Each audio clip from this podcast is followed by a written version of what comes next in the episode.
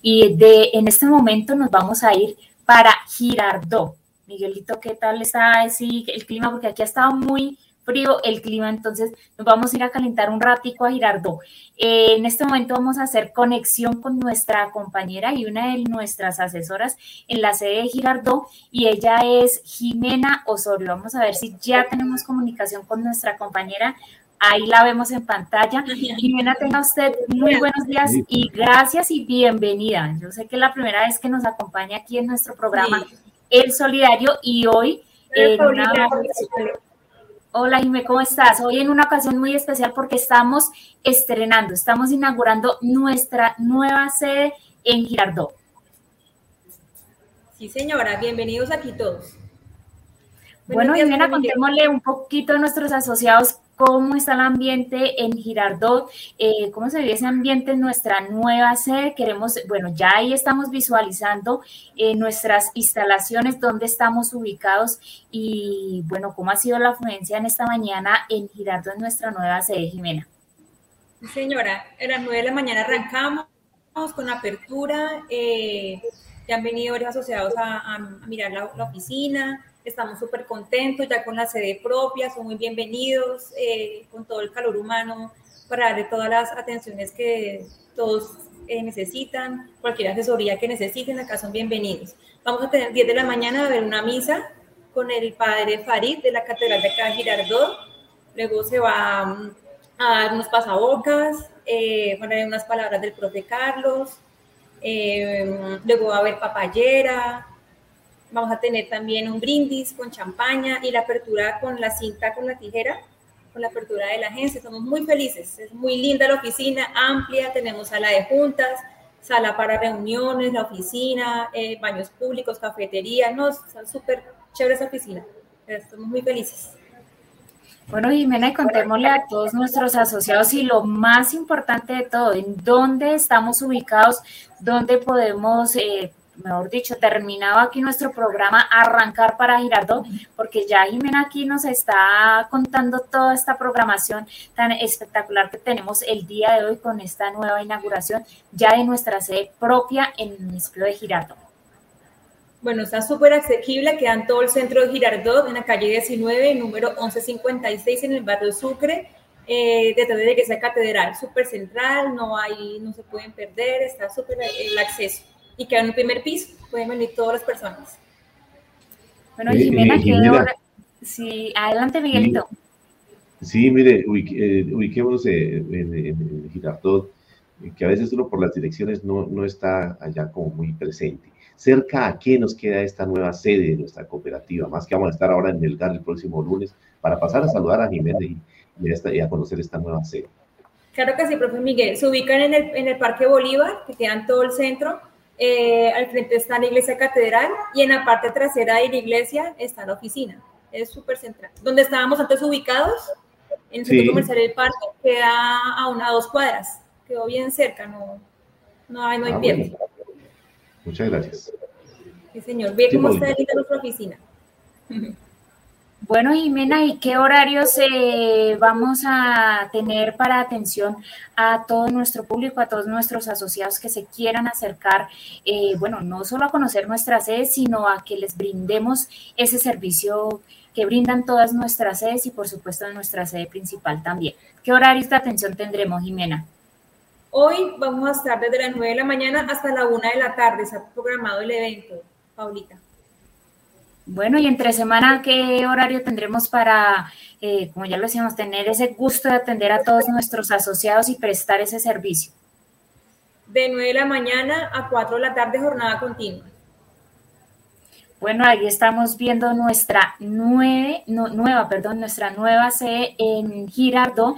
Eh, ya nos comentaba nuestra compañera Jimena que más adelante tendremos, eh, iniciaremos esta inauguración con una Eucaristía, también tendremos esa papayera, tendremos muchos eventos, así que estamos invitando a todos nuestros asociados que están cerca a nuestra sede de Girardot para que vayan, nos acompañen y disfrutemos todo porque esto es un logro eh, de todos nuestros asociados, de todas las personas que hacemos parte de esta familia Cotradecun. Entonces, desde ya todos invitadísimos para que vayan y nos acompañen a esa gran inauguración que tendremos de nuestra sede, ya nuestra sede propia en Girardot. Bueno, Jimena, ya para despedirnos, esa invitación, invitación a todos nuestros asociados también, allá por parte de nuestras compañeras que eh, tienen el gusto de atendernos en nuestra sede Girardot. Ahí tendremos a nuestra compañera Jimena Osorio, también a nuestra compañera Jenny Guzmán, que son las que prestan el servicio en esta sede.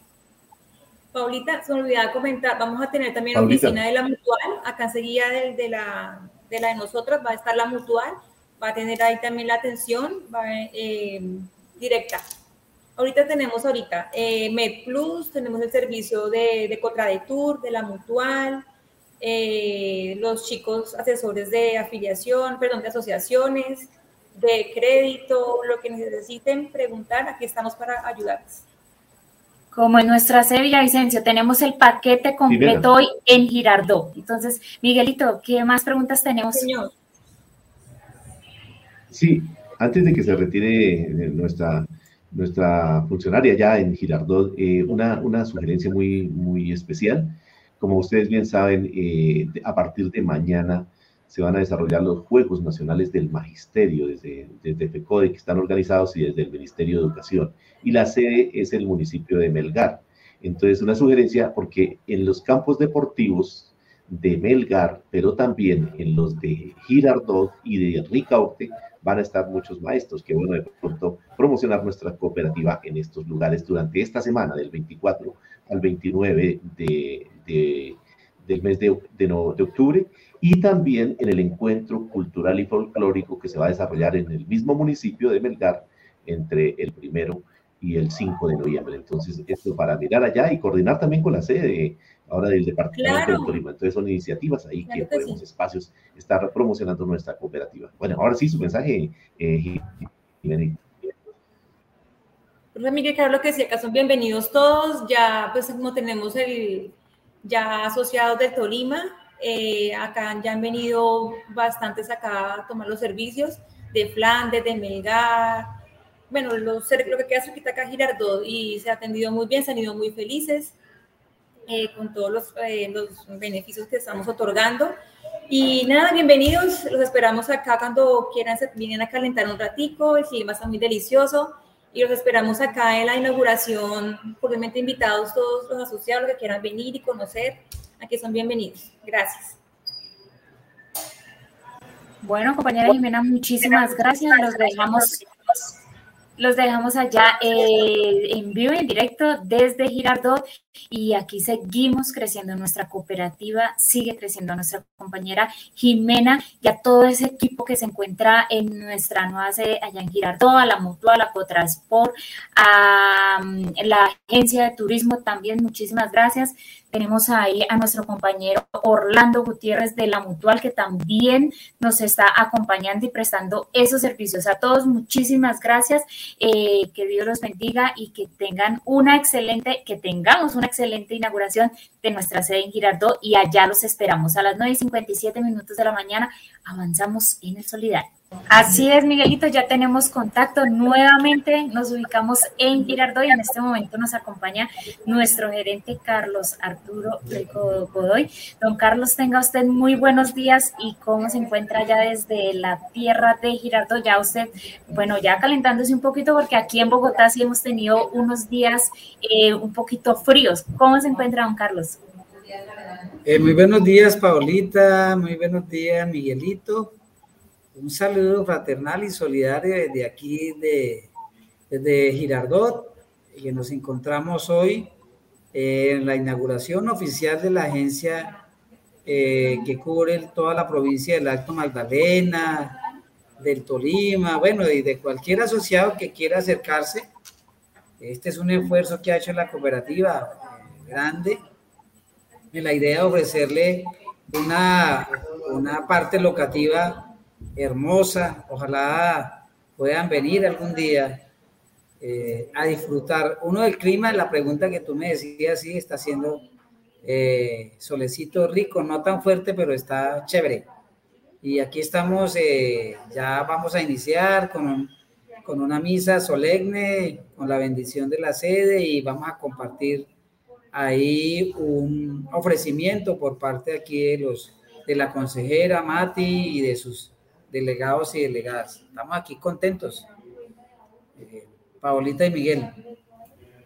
Gracias, don Carlitos. Eh, bueno, qué importante esa información que nos está en el día de hoy. Claro, estaremos asistiendo por allá. Ahorita en el marco de los juegos hablábamos con, con, la funcionaria ya encargada de nuestra oficina.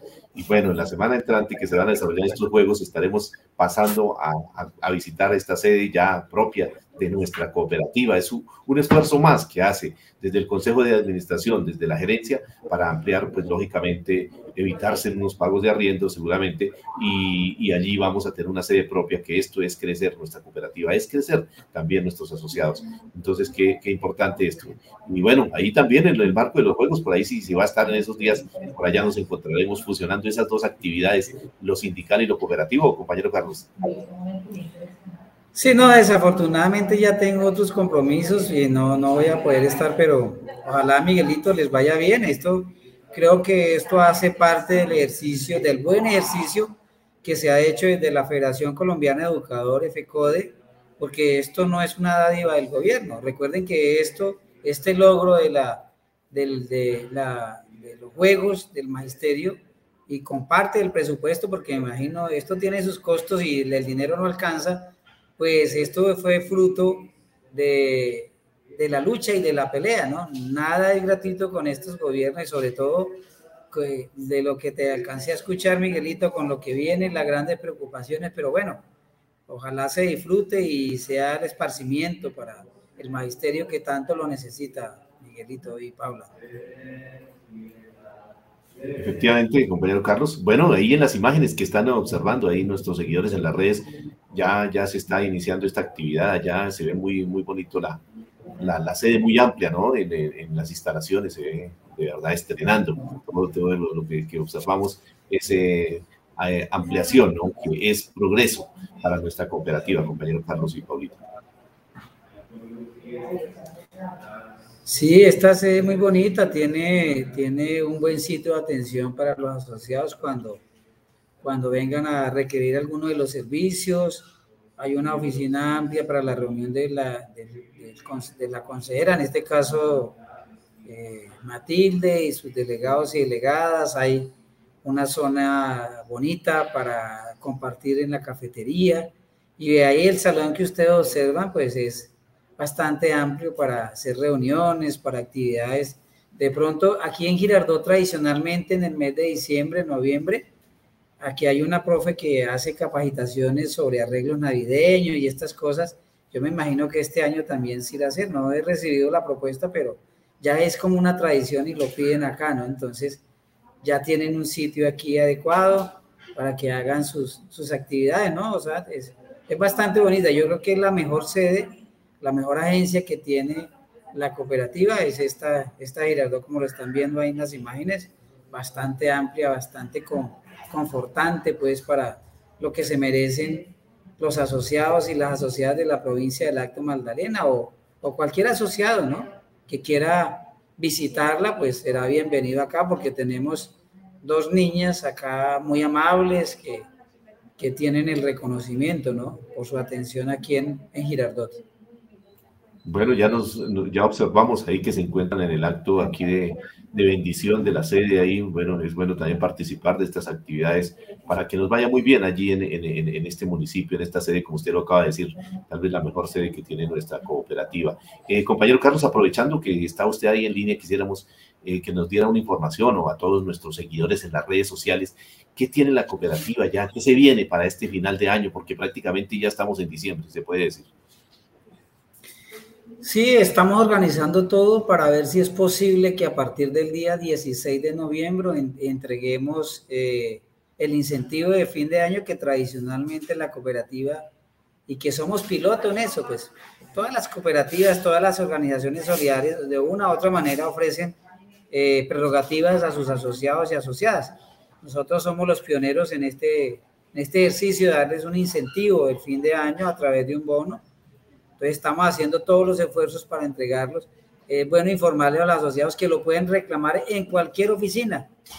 Si Miguelito de pronto pasa con su esposa y sus hijas, va para, para el eje cafetero, estoy colocando un ejemplo, y, quiere reclamar aquí en Girardot, usted puede pasar por la oficina porque todo lo tenemos sistematizado.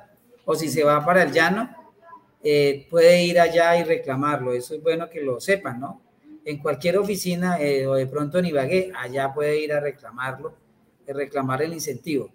Eso por este lado. Por el otro, estamos eh, en la idea de arrancar con el proyecto Los Libertadores en Bogotá, eh, justo a tres cuadras de Centro Mayor. Eh, ya estamos en los ajustes por este tema de la pandemia. los costos, por ejemplo, del hierro subieron bastante, entonces nos toca hacerle una modificación al precio de los apartamentos para ajustar el presupuesto y la prefactibilidad. Estamos en eso. Yo creo que por ahí la última semana de noviembre estaremos eh, arrancando con las ventas, las preventas. Estamos esperando que la Secretaría del Hábitat en Bogotá nos autorice eh, el permiso para las ventas. Y de igual manera eh, estamos en la idea de arrancar con la segunda etapa del proyecto Arrayanes de Peñaliza, aquí en la provincia del Acto Magdalena, el municipio de de Ricaute, precisamente en un rato voy a ir a mirar, es un proyecto muy bonito. Yo creo que todos los proyectos de vivienda que ha hecho la cooperativa son, son, son de admirar, son de presentar, son de alta valorización. Estamos, eh, desafortunadamente por el tema de la pandemia, pues tuvimos dificultades, pero bueno, yo creo que ya la cooperativa le, ha cumplido, eh, de pronto tardíamente, pero ha cumplido y es responsable, ¿no? Este tema de la vivienda es bastante complicado, pero bueno, ahí vamos. Y yo creo que también por ahí a finales de noviembre vamos a arrancar con el lanzamiento de la segunda etapa, un proyecto muy bonito. Diga que venía y pasé por ahí, pues quienes hace tiempo no vienen van a encontrar sorpresa porque esto está bastante cambiado. O sea, esa parte donde, donde nosotros compramos el terreno es, una, es un área de bastante, de alto desarrollo aquí en Ricaute, Ricaute y Girardot, prácticamente Ricaute y Girardot son dos municipios unidos como Suacha y Bogotá, ¿no? Eh, eso ya apropiando todos los recursos, eh, organizando toda la parte financiera, eh, vamos hasta el día 23 de diciembre y luego arrancamos ahí unas pequeñas vacaciones colectivas con todos nuestros funcionarios.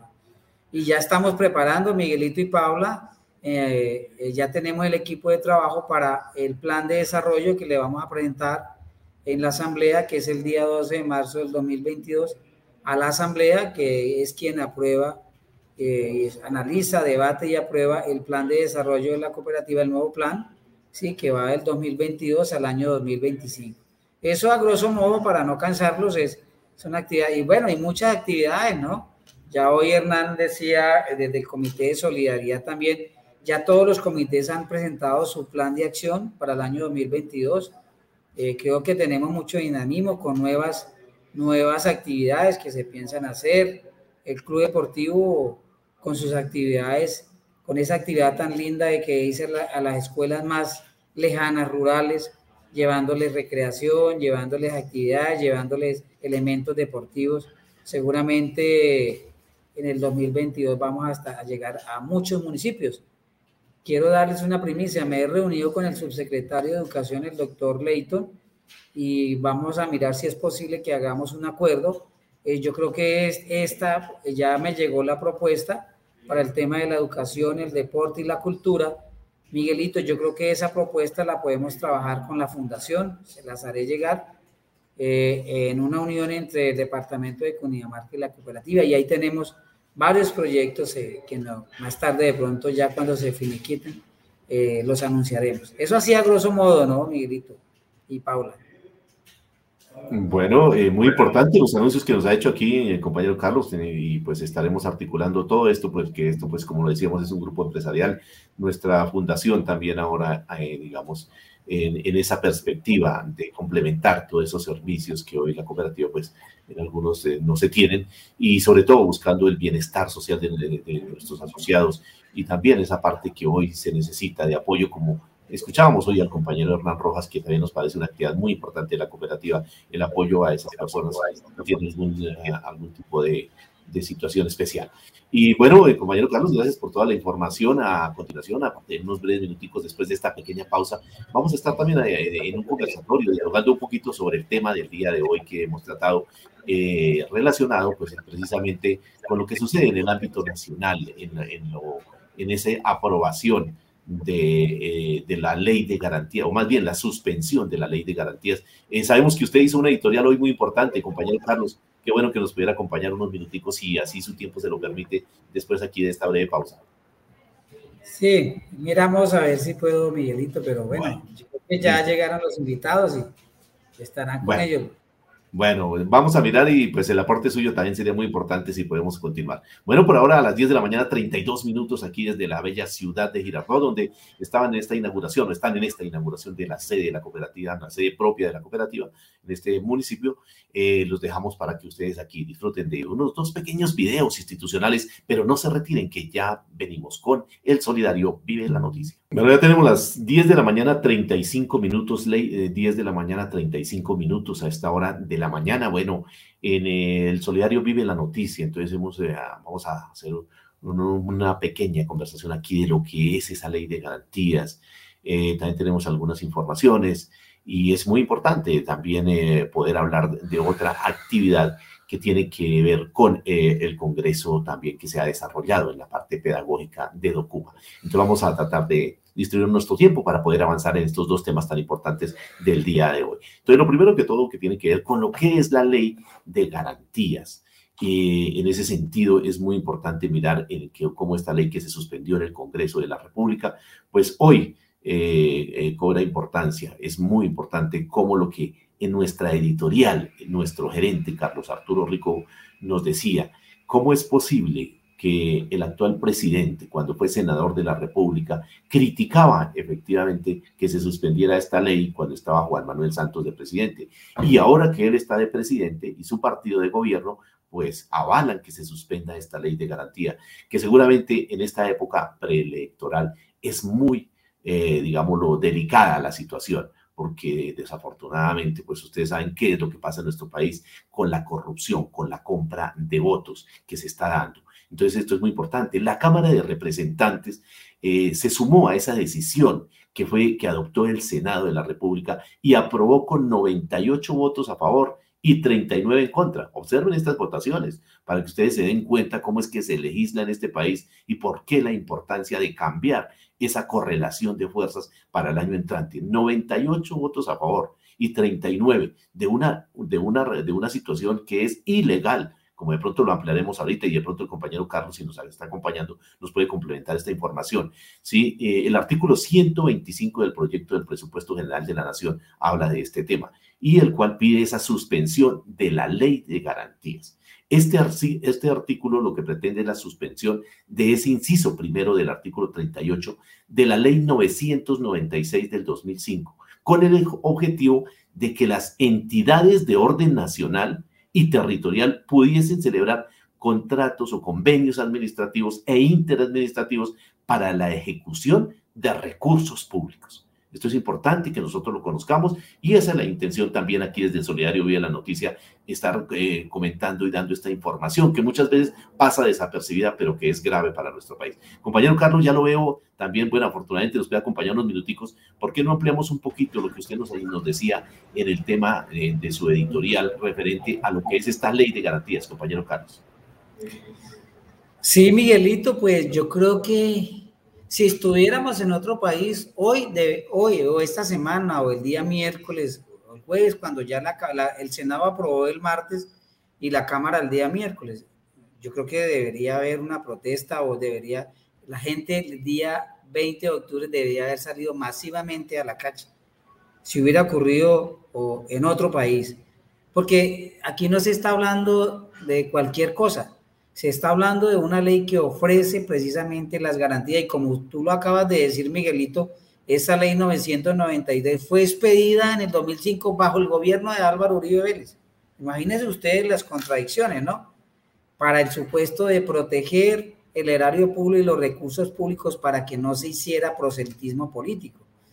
Y ahora este presidente se le olvidó que hace, hace seis años, en el 2015, siendo senador, que eso por las redes sociales, todos hemos visto los videos de su pronunciamiento fuerte, ¿sí? Eh, muy altivo en contra de que de la propuesta del gobierno de Juan Manuel Santos se eliminara la, la ley de garantías. Y entonces ahora, como por arte de magia, como lo digo en el editorial, se les olvidó eso. Miguelito, pero esto, esto tiene, tiene, tiene varias implicaciones. La primera es, pues, que los alcaldes y los gobernadores y el mismo presidente, pues, apoye las campañas de sus candidatos predilectos. Ese es el primer elemento. El segundo elemento, como también lo recojo en la parte final, fue lo que sucedió el día de ayer. Es la contradicción de la estadística entre el señor registrador nacional y el, y el director del, del, DANE. Eh, pareciera que esta discusión pasa inadvertida, pero esto, por eso digo, este es un segundo elemento muy grave porque tiene que ver con el censo electoral. Ayer, por ejemplo, eh, había una discusión en varias cadenas radiales sobre si realmente el censo, el censo eh, electoral era el que verdaderamente eh, debería ejecutarse para el mes de marzo, pero decían que tenemos un censo electoral basado eh, en el año 1985, o sea, hace 36 años, o sea, depurado.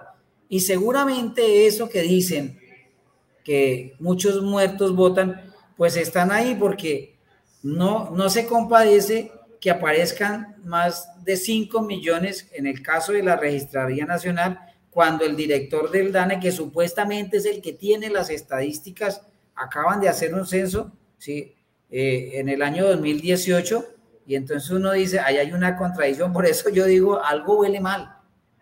Y a uno le queda de verdad la suspicacia de decir, hombre, si no coinciden los dos datos estadísticos, pues algo está pasando y algo están cocinando, por eso ya yo digo, cuadraron el fraude. Algo raro pasa acá. Un tercer elemento ahí que la gente no le pone cuidado es el tema de las transferencias. Las transferencias de la nación a los municipios depende del número de habitantes. O sea, no, esto no cuadra. Mire la discusión que hay en Swatch. El señor registrador dice que son un millón y el director del DANE dice que son 800 algo. 700 y pico, casi 800 mil. Es que el, el, dinero que le transfieren a los municipios depende del número de habitantes que cada municipio tiene y los clasifican de una a sexta categoría y municipios de categoría especial. Y un tercer elemento grave es que también el número de habitantes por departamento le da a las curules en la Cámara de Representantes, que porque el, Senado es de circunscripción nacional, las cámaras no. En el caso, por ejemplo, de Cundinamarca, le asignan siete cámaras de acuerdo al número de habitantes que tiene el departamento en sus 116 municipios. Entonces, miren que esta discusión no es cualquier discusión. Algo está pasando, o sea, algo. Aparte de la ley de garantías, ahora esta discusión que se da, que también tiene que ver con las transferencias y el presupuesto, pues uno, uno empieza a atar cabos y dice, aquí están armando algo, porque pues estamos bajo el gobierno que en los últimos años históricamente, pues menos favorabilidad tiene, ¿no? Eh, me parece a mí que esto hay que analizarlo desde las organizaciones sindicales, desde las organizaciones sociales, hay que ponerle cuidado. Por eso nosotros estamos haciendo un llamado a que la gente, por favor, se concientice no vendamos el voto como tradicionalmente se dice por un plato de lechona, un tamal, por una davia. No, analicemos. Necesitamos hacer un cambio grande en este país. Están dadas las circunstancias, está dado todo. Aquí sí, cada una y cada uno, pues es el que define si verdaderamente queremos cambiar o queremos seguir lo mismo. Eso sería, Miguelito, como un aporte importantísimo lo que usted nos acaba de decir, elementos que a veces la, el común de la gente no analiza, pero eso que usted ha dicho es gravísimo, el tema del censo electoral, porque digámoslo, haciendo un paralelo como que con, con el tema de la educación, que digamos un tema de lo que nosotros conocemos como maestros, hoy a, los, eh, a una institución educativa, pues le giran los recursos de acuerdo al el el número de, de, estudiantes matriculados, pues para, es precisamente lo que está explicando el compañero Carlos frente a las transferencias de los recursos ya en un nivel más grande a cada uno de los municipios y lo que tiene que ver con el censo electoral. Y esa diferencia, compañero Carlos, que usted dice de, más de 5 millones o alrededor de 5 millones de, de colombianos, pues es porque algo está mal, algo, está, algo anda rodando mal ahí, o en la registraduría, en el DANE o con estos gobiernos, que cualquier cosa se puede esperar. Entonces son aportes muy importantes en el día de hoy que nos ha dado. Pero bueno, Paulita, sabemos que tenemos también alguna pregunta y tenemos una invitada aquí. Eh, quisiéramos que diéramos aquí paso a esa parte importantísima de alguien que también está en el Congreso de la República y que dio su opinión frente a este tema y también señaló a, pues, su oposición a esta situación que se dio en la presente semana. Eh, sigue Paulina. Bueno, tenemos en nuestras redes sociales, ahí en Facebook, Cooperativa Cotraecun, ya una pregunta que la tenemos ya hace rato para que nuestros eh, asociados y las personas que están conectadas también participen. Y la pregunta es la siguiente, ¿conoce usted las implicaciones de la suspensión de la ley de garantías en el marco de unas elecciones que se avecinan? Sí o no. Entonces ahí ya están participando eh, las personas que están conectadas y tenemos otra invitada también. Se trata de Catherine Miranda Peña, ella representante a la Cámara, eh, periodo constitucional del 2018 al 2022 por la ciudad de Bogotá, politóloga de la Universidad del Rosario con estudios de especialización en cultura de paz, cohesión social y diálogo intercultural de la Universidad de eh, Barcelona, España. Y vamos a empezar también con unas preguntas y vamos a ver eh, quisiéramos que ella nos ayudara a entrar como en ese contexto de conocer qué es la ley de garantías y cuál es ese objetivo esencial, que yo sé que muchos no lo tenemos claro y es por eso que estamos ahí como un poco pasivos a un tema, ante un tema tan delicado como lo es esta ley de garantías. Entonces le damos la bienvenida a Catherine Miranda y empecemos de una vez. ¿Qué es esa ley de garantías y cuál es ese objetivo esencial? Garantías es una norma que blinda la contienda electoral de aquellos funcionarios inescrupulosos en cargos de elección popular como alcaldes o gobernadores para que estos no direccionen recursos públicos, los impuestos de los colombianos para financiar campañas políticas, para favorecer candidatos de sus partidos o afines a ellos y en general esta ley es para que las condiciones sean iguales para quienes participen en las elecciones, si que haya candidatos con ventajas injustificadas con este tipo de favorecimientos.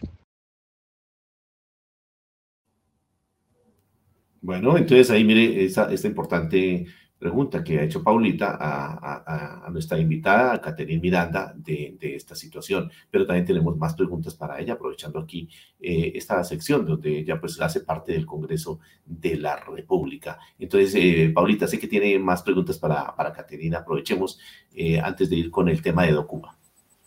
Así es, Miguelito. Bueno, preguntémosle aquí a nuestra invitada, ¿qué implicaciones tiene esa suspensión de ley de garantías, pues de cara, como ya lo decíamos en nuestra pregunta que está ahí en las redes, de cara a las elecciones que ya se avecinan?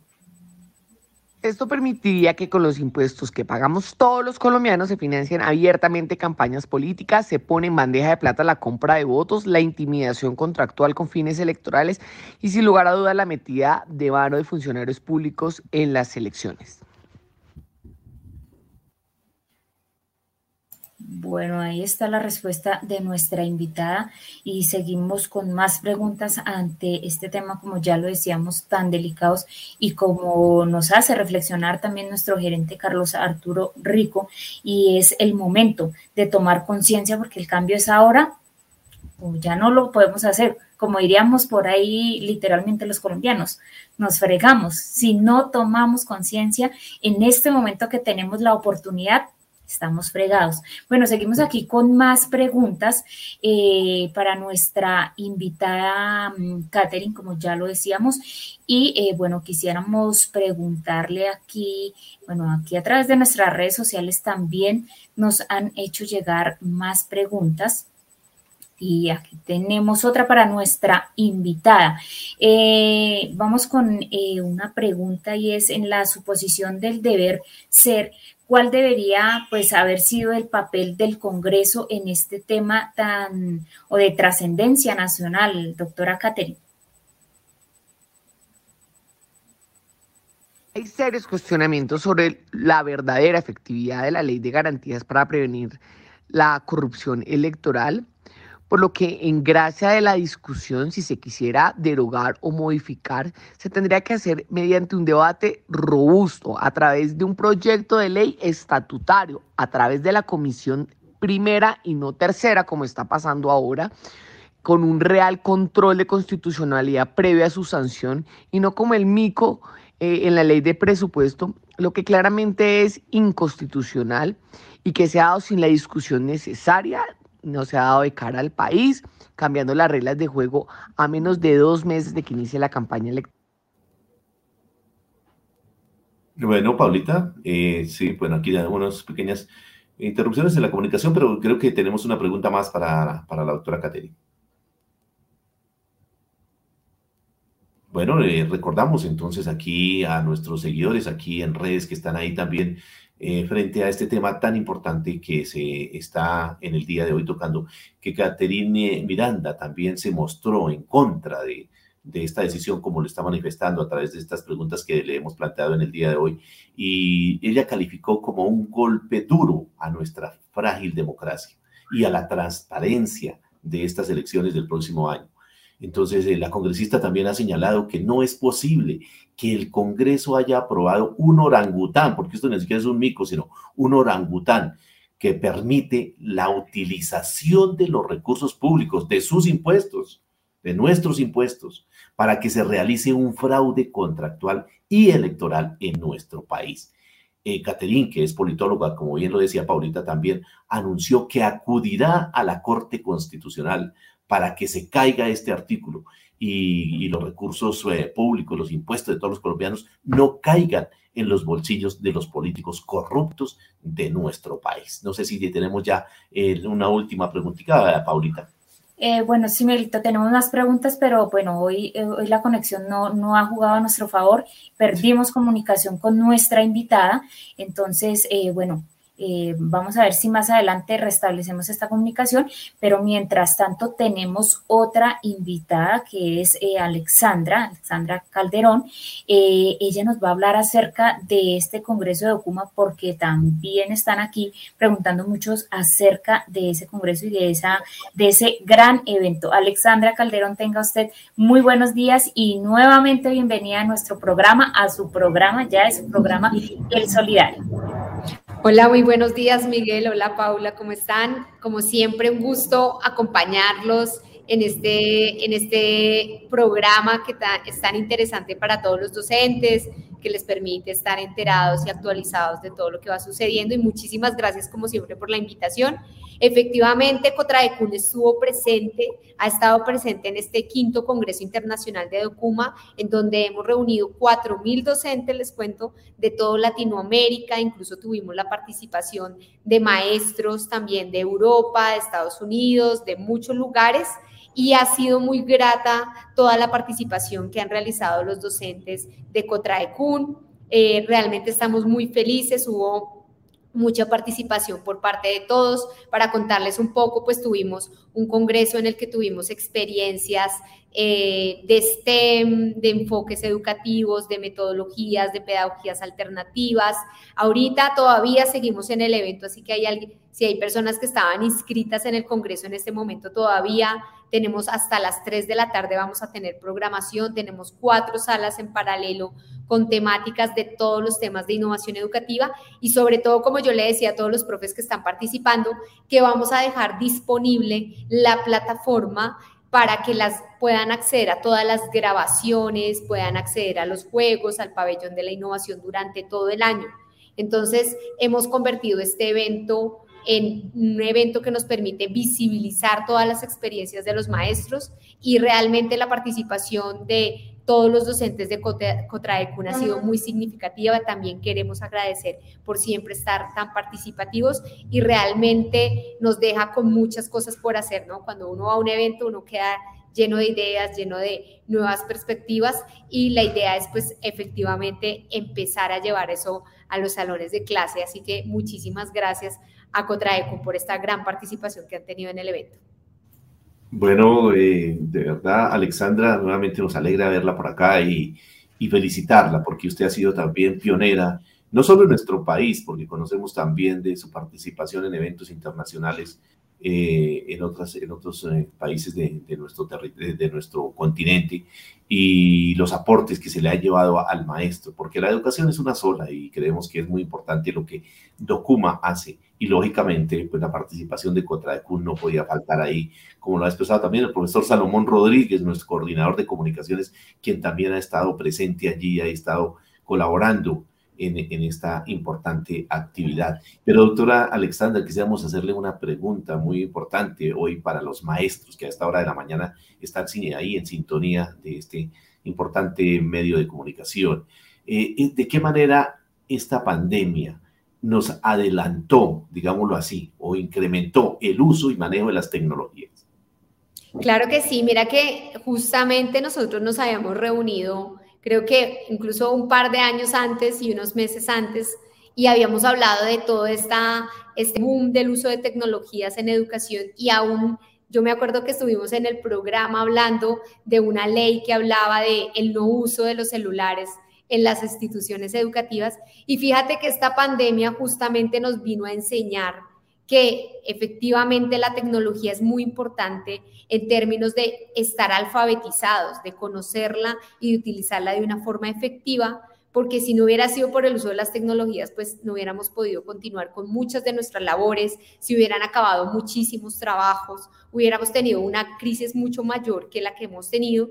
Y en efecto, creo que si hay un balance, algo interesante que nos ha dejado esta pandemia es que los maestros han crecido en formación en uso de herramientas digitales y en implementación de esas herramientas de una buena forma para mejorar sus clases significativamente. En el mundo entero, Creo que todos los docentes hemos estado capacitándonos, aprendiendo herramientas colaborativas y creo que lo más interesante y lo más importante de eso es que más allá de que ya después regresemos a la presencialidad, sigamos incorporando estas tecnologías, sigamos implementando de una forma adecuada, por supuesto, estas herramientas que pueden facilitarnos nuestro trabajo por un lado, pero no solo eso, muy importante que nuestros estudiantes también estén alfabetizados digitalmente porque estamos en una sociedad que se los va a pedir cuando entren a la universidad, cuando quieran trabajar. Y para darte una estadística, en este momento en el país, por ejemplo, no hay suficientes programadores ni personas que tengan capacitación en tecnologías. Y hay muchísimas vacantes, por ejemplo, en ese ámbito.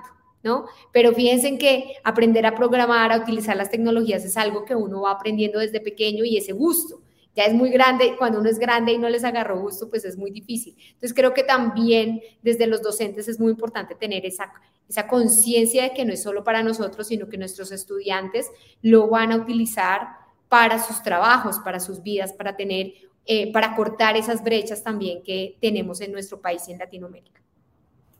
Bueno, doctora Alexandra, es muy importante. Mire, este tema hoy, hoy queda como un abrebocas, porque pues así tenemos que decirlo frente al tema de la pedagogía y de la tecnología y de las innovaciones y todo lo que tiene que ver con esa profesión tan, tan bonita, como decimos los maestros, que crea otras profesiones hoy con tantas situaciones adversas, pero también con tantas oportunidades, como usted eh, eh, de, verdad, Alexandra siempre nos muestra con esa sonrisa que siempre nos inspira a seguir adelante en medio de las dificultades, a seguir adelante.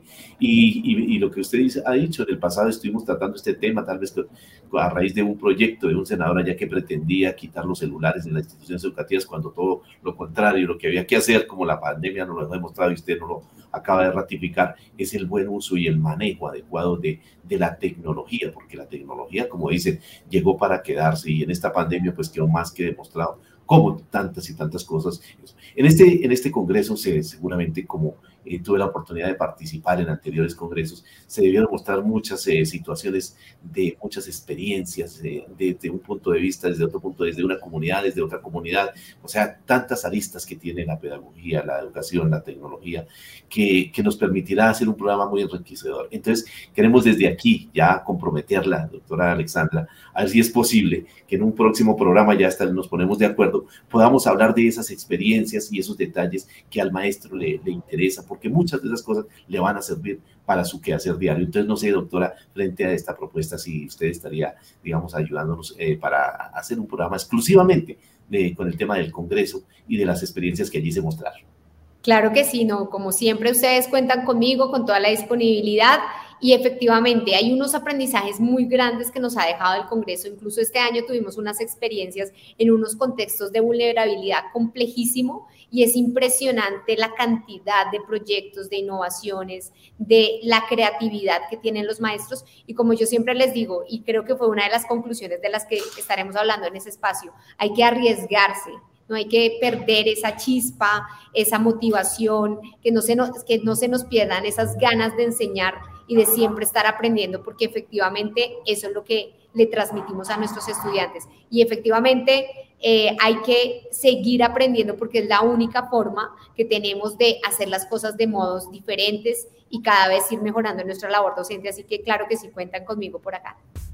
Bueno, doctora Alexandra, muchísimas gracias por eh, este abrebocas, como lo dije ahorita, para este tema de la pedagogía del Congreso Documa y ya estaremos mirando más adelante cómo profundizamos. Antes de que se nos vaya este año, vamos a hacer ese programa, ojalá se puedan 8 o 15 días y podamos dedicarnos a la pedagogía también, que es un tema fundamental. Ese mensaje final para los maestros y maestras que en el día de hoy están escuchando el programa El Solidario Vive la Noticia, doctora Alexandra.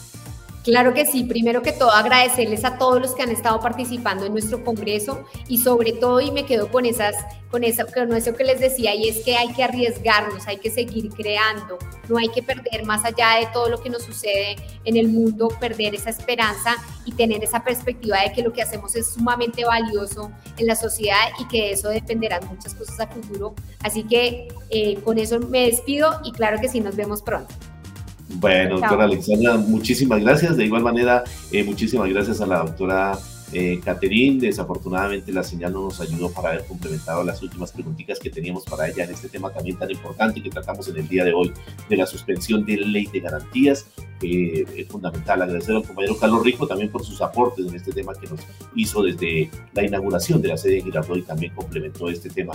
Y pues también dejamos aquí una frase final eh, frente a la ley de garantías que dijo el senador y precandidato Gustavo Petro. Frente a esto, él manifestó, las elecciones del año entrante no tendrán garantías. Buscan el fraude masivo a partir de comprar votos en el erario. Entonces, estas reflexiones nos tienen que llevar a pensar que es hora, es una oportunidad para cambiar, para cambiar quienes hoy legislan nuestro país y podamos tener un mejor futuro, sobre todo para aquellas clases de a pie, como siempre decimos. Mi nombre es Miguel Antonio Camacho Ramírez, estamos aquí con eh, la compañera Paula Porras en la, conducción de este programa y bajo la dirección del compañero y gerente Carlos Arturo Rico Godoy, el Comité de Comunicaciones. En la parte técnica nos acompaña también Mauricio, Mauricio Castañeda y los invitamos para que de hoy en ocho días, a partir de las nueve de la mañana, estén en un nuevo solidario. Feliz fin de semana.